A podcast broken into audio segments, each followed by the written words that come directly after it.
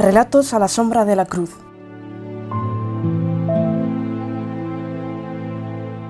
Cuando sea levantado en alto. Los clavos. He crucificado con mis manos a más de un centenar de hombres, y nunca me ha temblado el pulso al hincar en sus muñecas los hierros que debían sujetarlos al madero. He oído sus súplicas y gritos de horror, He visto cuerpos jóvenes y robustos bañados en sangre, mordidos por el látigo implacable de los flageladores.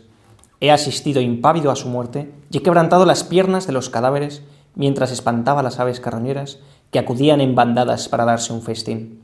He comido y bebido junto a las cruces de los sediciosos y he contado chistes obscenos a los demás soldados de la guardia mientras los enemigos de Roma agonizaban a pocos metros de distancia. Nuestra misión consistía en evitar que se aproximaran a las cruces los cómplices o los parientes de los ajusticiados. Una tarea sencilla, ya que nadie lo intentaba. El olor de la sangre y los lamentos de los moribundos bastaban para alejar a la multitud. Solo las mujeres, las madres o las esposas tenían el valor de acercarse, y nosotros se lo permitíamos. No eran un peligro. Así de simples fueron las cosas hasta aquel día. Cuando llegó el Nazareno al Calvario, había una singular expectación. Yo mismo clavé en lo alto del poste vertical de la cruz el letrero con la causa de su condena. Jesús, Nazareno, Rey de los judíos. Era una especie de insulto dirigido a aquellos fanáticos hebreos que no acababan de someterse al César. Este es vuestro rey, les decíamos. Pero cuando agarré su brazo izquierdo y puse el clavo en el punto exacto, sentí algo imposible de describir. Noté por un momento que millones, Cientos de millones de manos cómplices aferraban el mismo clavo y el martillo que iba a golpearlo. Quise soltar el martillo. Aquella carcajada, de verdad que la oí con toda claridad. Jesús entonces me miró en silencio, sin un reproche, casi con ternura. Y yo hice mi trabajo. La sangre del Nazareno me salpicó el rostro.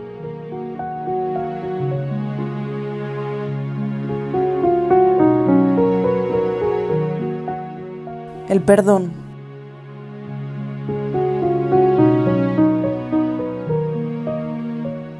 La cruz del Nazareno fue alzándose del suelo lentamente. El cuerpo del reo, sin otra sujeción que los clavos, se zarandeaba como un trapo sucio movido por el viento. Los condenados a muerte, en ese terrible trance, suelen gritar como animales torturados. El rey de los judíos no. Con los ojos abiertos y la mirada en lo alto, se diría que quería ascender más aún, por encima de las nubes. ¿Por qué nos quedamos todos mirando esa cruz? Y sólo esa. Su madre, que hasta entonces había permanecido postrada en tierra con la cabeza cubierta por un manto azul, empezó a levantarse despacio, igual que el hijo. Ya en pie, se despojó del velo y vi sus ojos, llenos de lágrimas, que parecían acariciar el cuerpo del Galileo. Quiso acercarse un poco más, no pude impedírselo y ella me sonrió agradecida.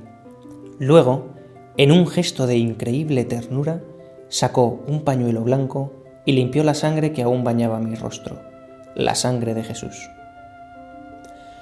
Los otros soldados de la guardia me llamaron para que participara en el reparto de los vestidos. Dijeron que había una túnica valiosa, pero yo no podía moverme.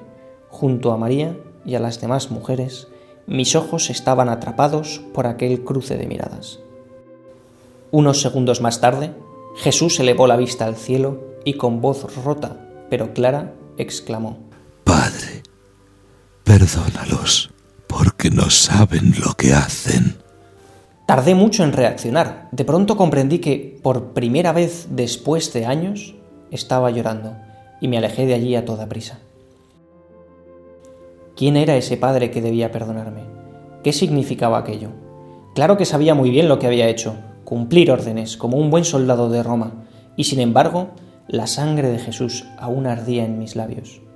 Y sin saber por qué, vinieron a mi memoria otros episodios de mi vida, de los que nunca me he sentido orgulloso, y supe que debía pedir perdón al Nazareno, también por ellos.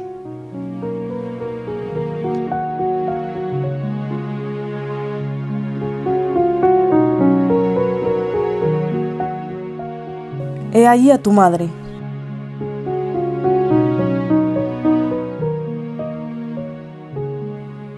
Desde que el Maestro me encomendó en la cruz que cuidara de su madre, no me he separado de ella ni un solo día.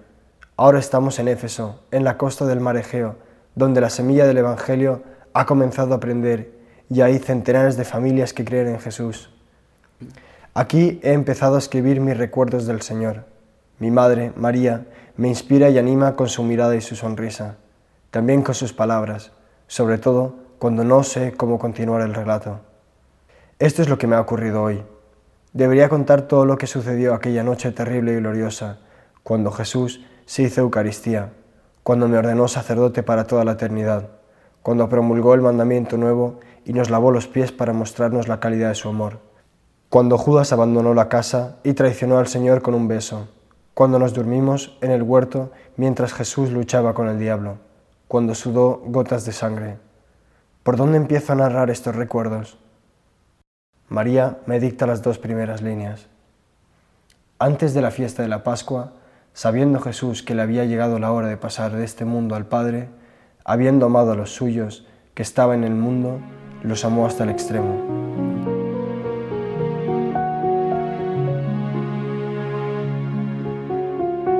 Hoy estarás conmigo.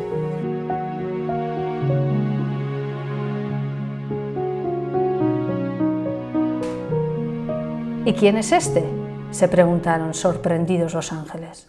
No tenía buen aspecto, francamente, pero llegó al paraíso aquella misma tarde, cuando acababan de abrirse las puertas.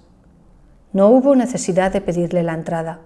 Le bastó con mostrar las llagas de sus manos, las mismas que tenía Jesús. Se llamaba Dimas, fue ladrón profesional y acababa de asaltar el cielo en su mejor golpe.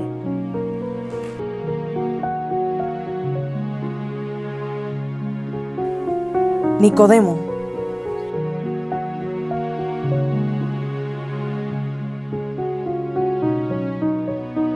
Me llamo Nicodemo. Soy doctor de la ley, fariseo y miembro del Sanedrín. He cumplido muchos años, los necesarios para hacer balance de mi vida y sentirme satisfecho. Esto pensaba hace solo unos meses. Hoy reniego de todos mis privilegios. Con gusto abandonaría el Sanedrín y rechazaría ese tratamiento solemne de Raboní con el que me saludan los más ilustres escribas en Jerusalén.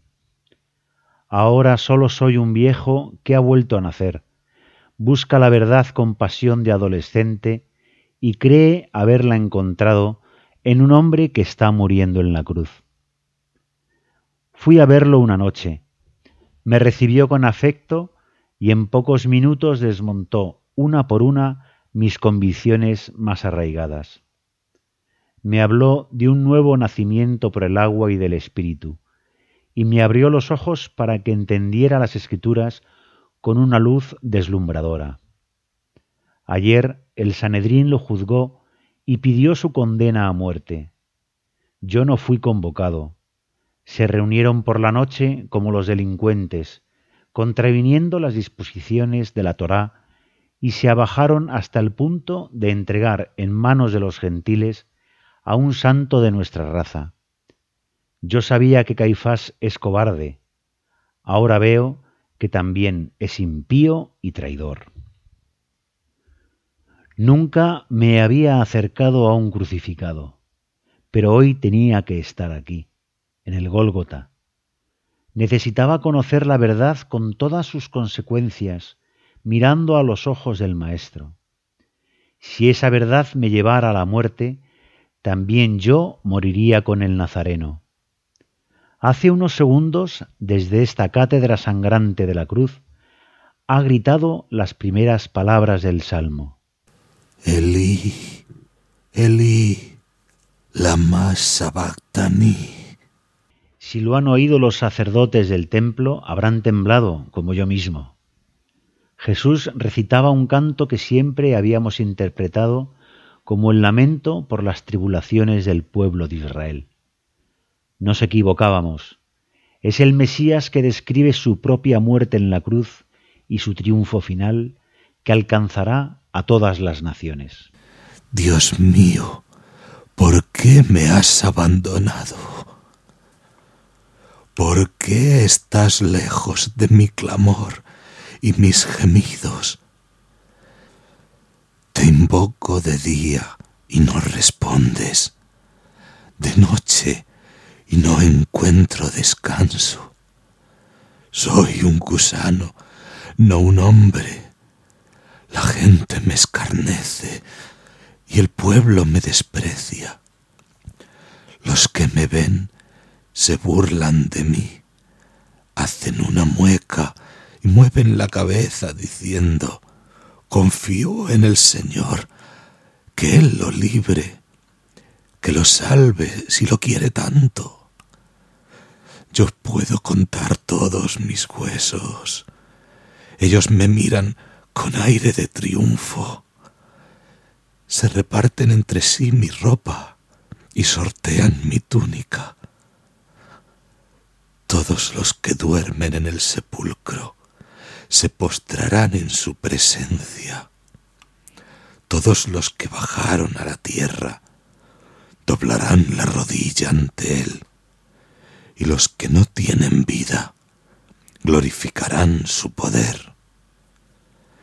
Hablarán del Señor a la generación futura, anunciarán su justicia a los que nacerán después, porque esta es la obra del Señor